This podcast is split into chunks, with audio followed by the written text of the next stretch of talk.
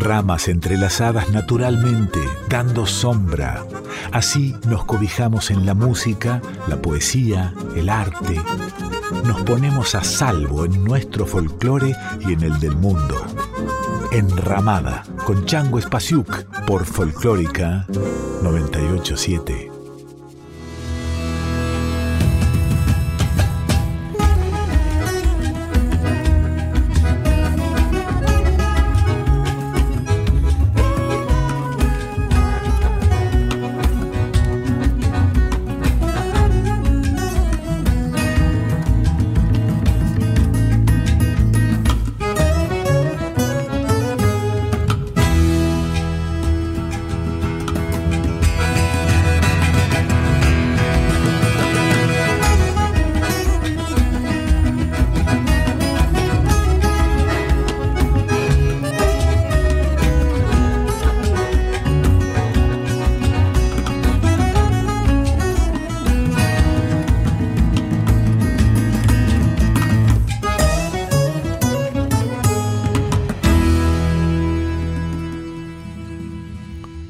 ¿Cómo están? Esto es Enramada y hoy vamos a hablar de un instrumento muy popular, muy amado por la cultura argentina, por la música popular argentina y por la música del mundo, la guitarra, las seis cuerdas, la vihuela, hecha de miel y pesares y con espuma de lágrimas con besos de luna llena, con sangre de madrugadas, hecha con lumbre de auroras y rumor de acequias claras, madura de soledades, bajo las estrellas altas, nace cien veces la música del fondo de la guitarra. Su madera no es madera, es una selva incendiada, crisol de todos los cantos, dolor de todas las ramas para volar en la noche, usa dos manos por alas. Vuela la música lejos, bajo las estrellas altas, y siempre nace y renace del fondo de la guitarra. Atahualpa Yupanqui. La guitarra. ¿Cuántas cosas caben en el misterio de la guitarra? ¿Cuántas cosas caben? Qué hermoso es ser amigo ser parientes, como decía yo a veces en broma. ¿Son ustedes parientes? Sí, por parte de la guitarra. Somos hermanos por parte de la guitarra. La guitarra, en un tiempo, antes de ser traída, hecha guitarra, antes de ahuecarse, fue simplemente un trozo de rama de un árbol. Fue árbol, fue un integró, integró el cuerpo de un árbol determinado, X. Ahora ese árbol no era un árbol solitario en una colina solo. Ese árbol formó parte de una pequeña selva, de una pequeña, eso que le llaman monte, un pequeño monte o grande monte. La guitarra, antes de ser guitarra, esa madera, ese, ese gajo, ese pedazo de madera integrante de la selva, tiene que haber recibido toda clase de pájaros a toda hora del día. Por decir así, la selva recibió el cántico de, miles de pájaros a través de años, de dos años, o de 15 años, o de 100 años. Miles de pájaros han cantado, con humedad, con frío en invierno, con sol, con amanecida, con sustos, con, sustos, con, coraje, con, primavera, con amor con polluelos, con hijos, sin hijos, sin los pequeños. El, cántico del ave ha sido siempre el, elemento. Alguna vez la, echaron, alguna vez se, se, cayó, o la usaron, la huecaron, la pusieron a templarla como tabla y alguna vez la formaron. Pero era una vibración, una madera llena de vibraciones, de infinitas vibraciones. ¿Y qué vibraciones? Canto de pájaros, miles, miles de horas en miles de días de cantos de pájaros.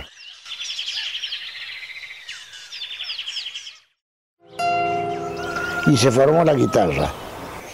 Cuando se formó un instrumento, llegó a manos de, gente de distinta condición. este, virtuosos, hábiles, eh, ávidos, ávidos de, encontrar algo que lo ayude en la vida, que le ayude a conformar su destino, su mensaje, o a consolar su, soledad, en fin, mil, mil asuntos, mil, mil razones por las cuales se inclinaba hacia ese instrumento tan lleno de vibraciones y con tanta tradición.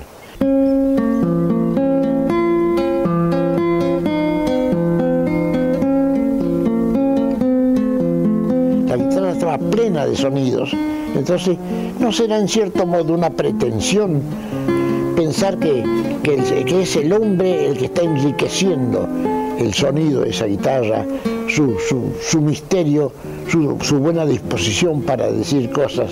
Ella, ella que de sonidos sabe cualquier cantidad de tiempo, de veces, de voces, de horas, de primaveras, de invierno, de soledades, de tormentas, de silencios, de rumores, todo lo sabe la guitarra, todo.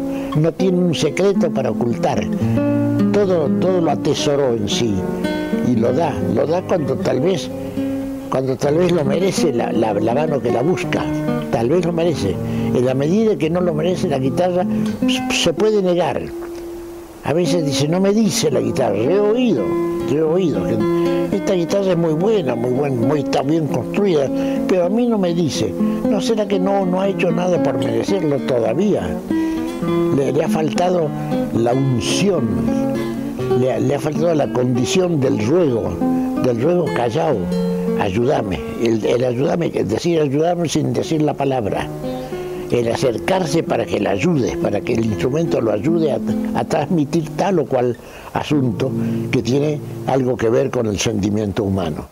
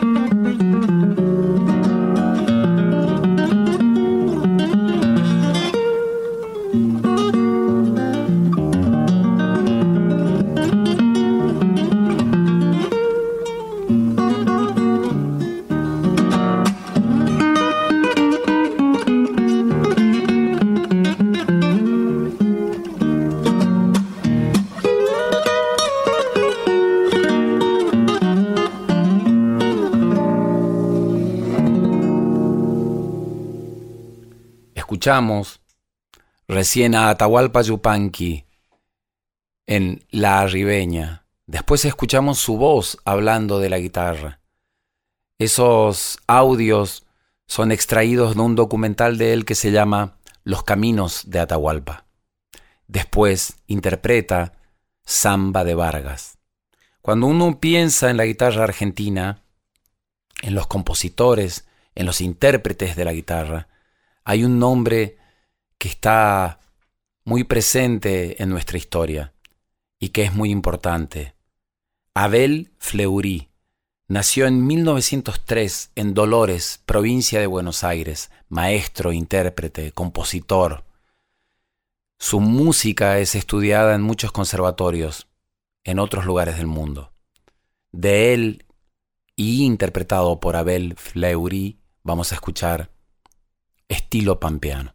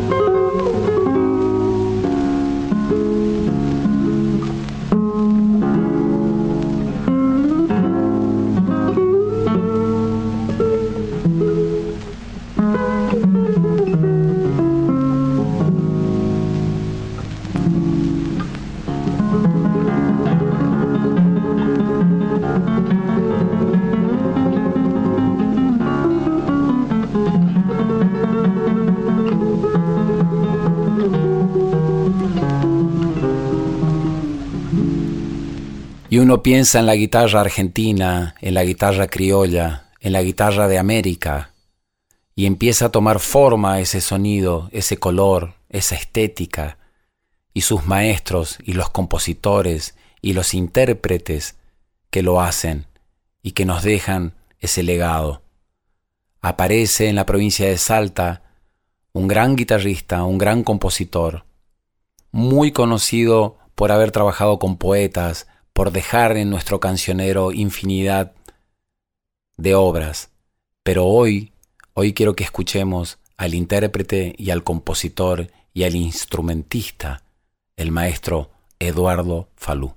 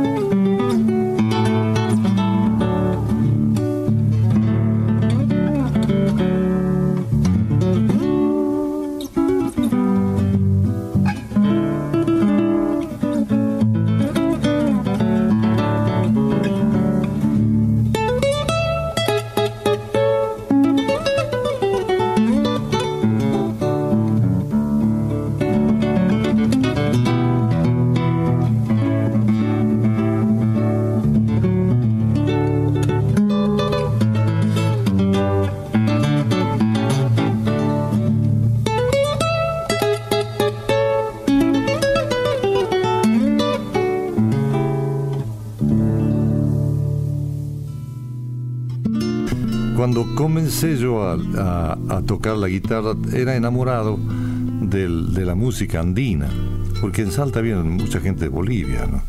que caían con sus, eran trabajadores, obreros, eh, artesanos, que se entretenían de noche tocando la guitarra, el charango. Y ahí fue que yo pude apreciar muchas cosas. Era un enamorado de la música y de los ritmos de allá. Y yo me acuerdo que compré de la Casa Núñez, me hice mandar métodos y cosas así de aguado y de sols. Y me acuerdo que ya tocaba bastante la guitarra yo. Y me, me llamaron para que enseñara guitarra a los presos en Salta. Me acuerdo que quise llevar como 15 o 20 guitarras de acá para, era una cosa que sonaba, era un edificio nuevo y sonaba la guitarra ahí desafinada por todos lados, tenía que enseñarle a afinar, era terrible, ¿no? usted tenía una oreja bárbara, ¿no? No, claro, claro, pero era, le digo, la, experiencia esa, ¿no? Bueno, tuve unos meses ahí, qué sé yo. Y yo a mi, vez aprendí algunas cosas de romancero porque algunos paisanos de estos que estaban presos cantaban cosas muy antiguas que parecían que eran romancero español. Seguro. No, seguro, seguro. Y algunas cosas, en fin, eh, las tomé de ahí, ¿no? Que después, en fin, las mostré por ahí. Pero bueno, esa es la primera parte. Después en la guitarra comencé a trabajar activamente, porque mi ambición era tocar la guitarra. El arte y la ciencia son la salvación del ser humano. Mm. La ciencia lo salva, salva la parte física y el arte salva el espíritu del hombre.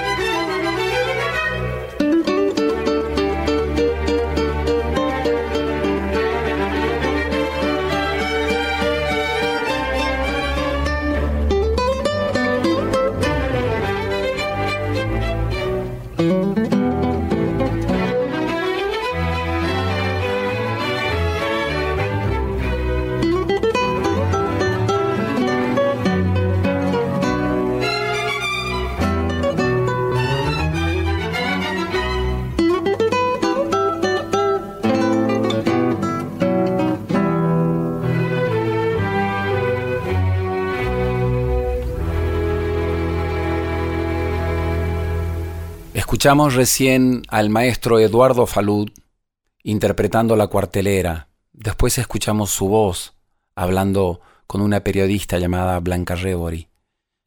Y después la suite argentina, El Carnavalito, esta obra integral de la guitarra y orquesta que compuso Eduardo Falú y que arregló Oscar Cardoso Ocampo. Qué bello instrumento, qué bella la música argentina qué gran artista, Eduardo Falú. Esto es Enramada y estamos compartiendo este momento con ustedes dedicado a este instrumento tan popular y tan importante en el desarrollo de la música americana, la guitarra.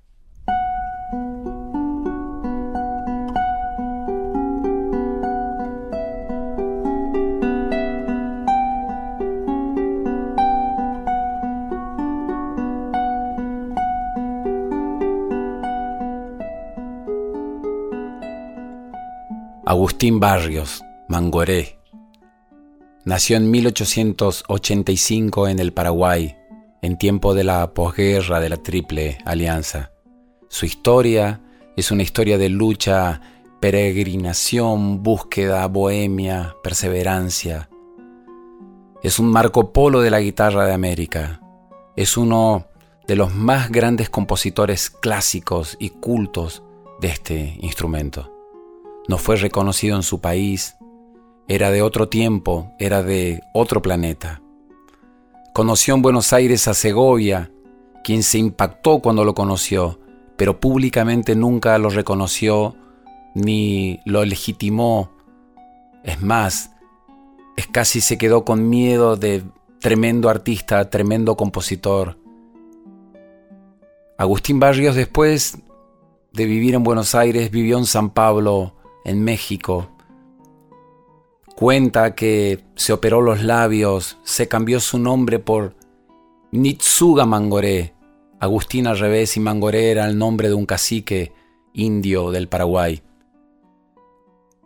Cuenta la leyenda que en los conciertos a veces aparecía en el escenario vestido con plumas y con ropa de un cacique guaraní y al otro día todo el mundo quería ir a ver eso y de golpe aparecía vestido de frac. Y así confundía a todo el mundo, era un artista y un bohemio muy, muy, muy agresivo, muy intrépido. Maxice, Julia Florida, Danza Paraguaya y su más grande obra, La Catedral.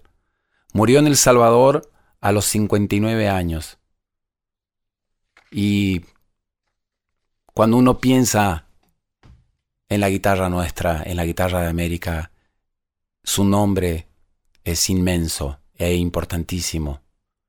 Cuán raudo es mi girar, yo soy veleta, que moviéndose a impulsos del destino, va danzando en loco torbellino hacia los cuatro vientos del planeta. Llevo en mí el plasma de una vida inquieta, en mi vagar incierto peregrino, el arte va alumbrando mi camino, cual si fuera un fantástico cometa. Agustín Barrios, Mangoré.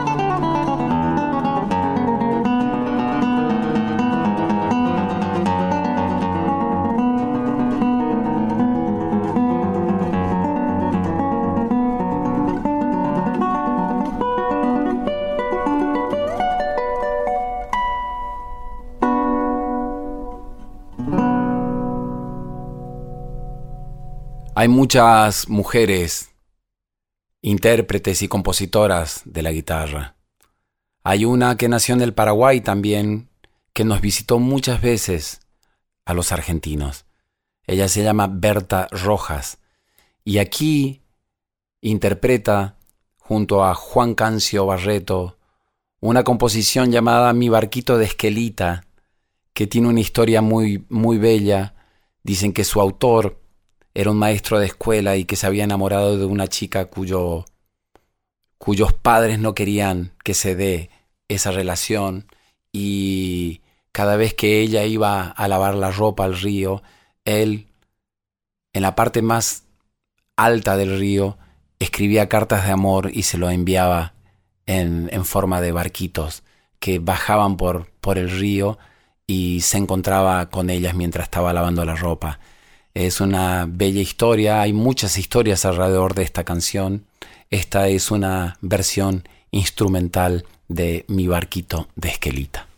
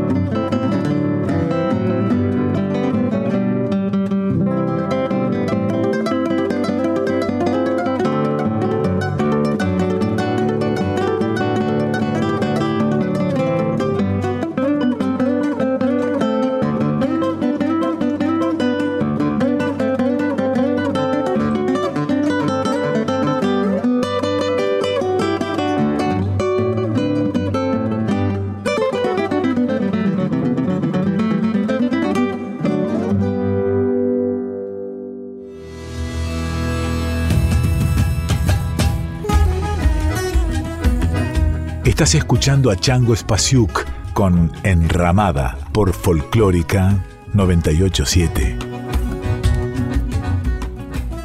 Estamos en Buenos Aires, la ciudad del tango, y hay un maestro de la guitarra, un maestro de la guitarra y del tango. Roberto Grela acompañó a Goyeneche, grabó discos con Troilo, acompañó a muchos otros cantantes. Construyó y desarrolló un estilo, una manera de tocar el instrumento en esta tradición de la música ciudadana. El maestro Roberto Grela interpretando San Telmo.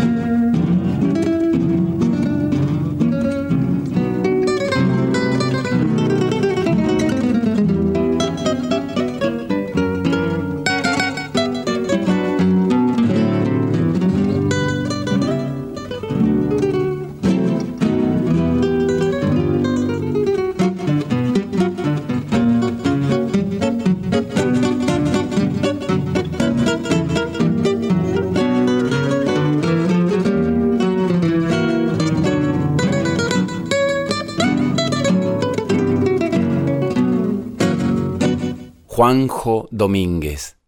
Nació en Junín, provincia de Buenos Aires, en el año 51. Un instrumentista que ha tocado con casi todos los artistas de su época, grabó en todos los géneros de la música argentina. Es un intérprete cuya manera de tocar es como si estuviese una orquesta entera solamente en su instrumento, sus trémolos, sus dúos, su manera vertiginosa de tocar. Qué gran, qué gran guitarrista, cuánto lo amamos, cuánto lo hemos disfrutado, lo que hemos tenido la oportunidad de verlo, de tocar junto a él, de tenerlo cerca como una gran inspiración. Ahora tocando un tango de Osvaldo Pugliese que se llama Recuerdo, el gran maestro de la guitarra, Juanjo Domínguez.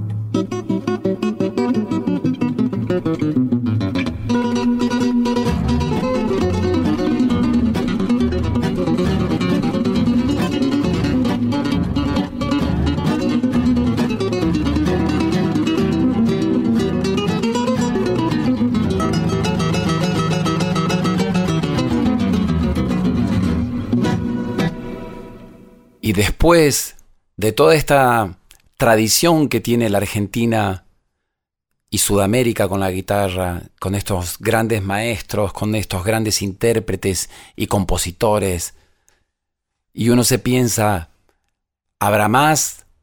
Hay nuevas generaciones, hay nuevos maestros de este instrumento, y por suerte sí. Y apareció en estos últimos años, en estas últimas décadas, Luis Salinas nació en Montegrande, provincia de Buenos Aires, su padre chaqueño, y apareció él tocando la guitarra, improvisando, cantando, componiendo, relacionándose con todos los artistas también de su momento, de este momento, admirado por otros guitarristas de otros lugares del mundo. Ahora, este gran maestro contemporáneo, Luis Salinas, interpretando una obra de Ariel Ramírez, Alfonsina y el mar.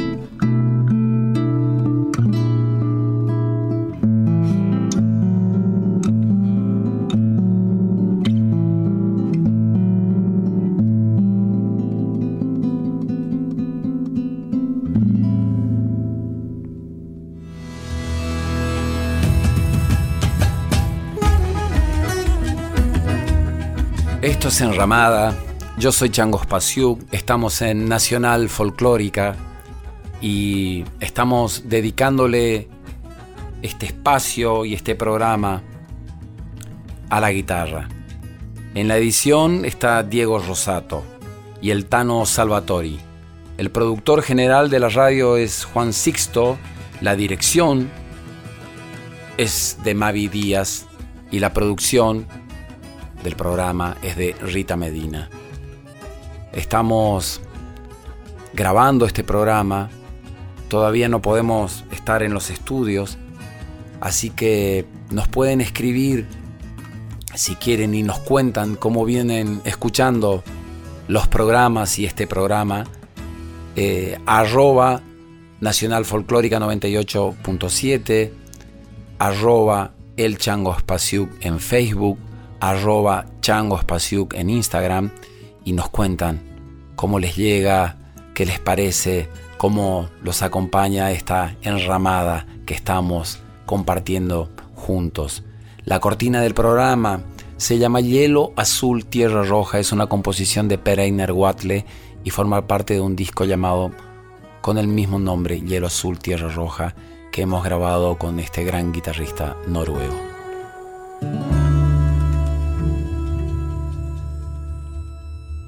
Se necesita mucho más que una hora para repasar los guitarristas argentinos. Hay tantos, Mateo Villalba, Antonio Nis, Gregorio Molina, Marcelo de la Mea, Pocholo Aire, Cacho Tirao, Tito Francia de las guitarras cuyanas, Bartolomé Palermo, Martín Torres, Colacho Brizuela, Alfonso Izabala. ¡Wow! Y más, y más, y más, y más hay muchísimos y en cada una de las tradiciones nuestras aparecen guitarristas y compositores. En el chamamé, Rudy Flores tocando, repiqueteando.